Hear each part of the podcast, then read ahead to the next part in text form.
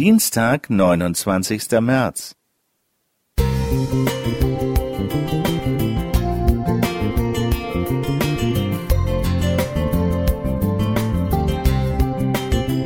Ein kleiner Lichtblick für den Tag.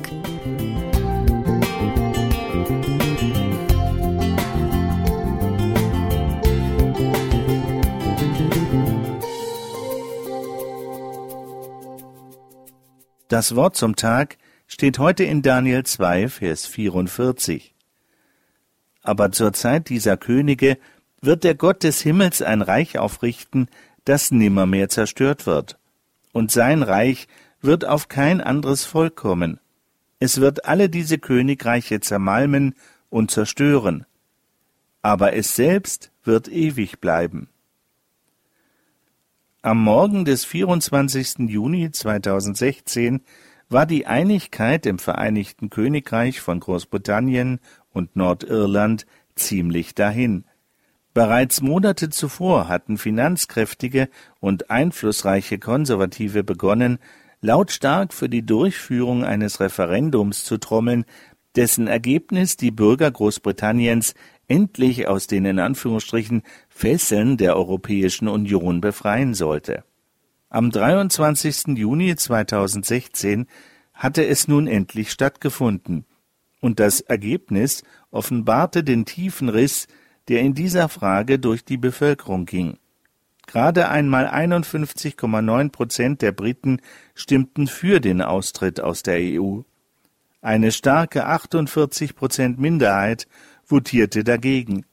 Kein Wunder, dass die einen auf den Straßen von London tanzten, während die anderen eine Wiederholung des Referendums forderten.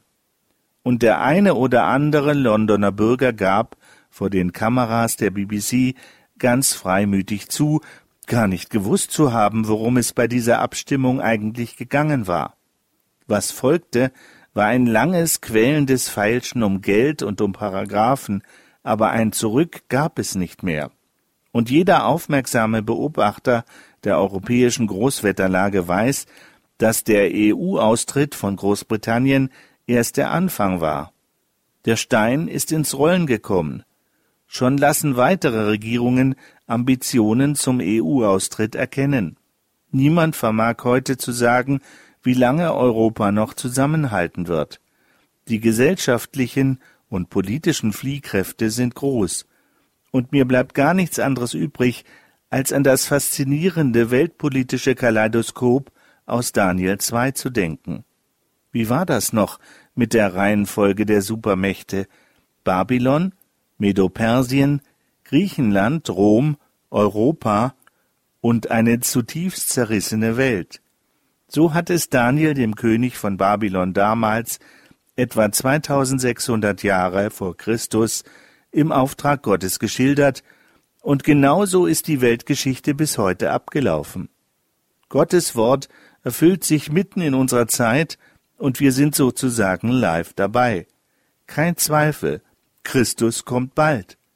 Danke, Herr, dass wir mit dieser hoffnungsvollen Perspektive auch durch den heutigen Tag gehen dürfen. Friedhelm Klingeberg Thank you.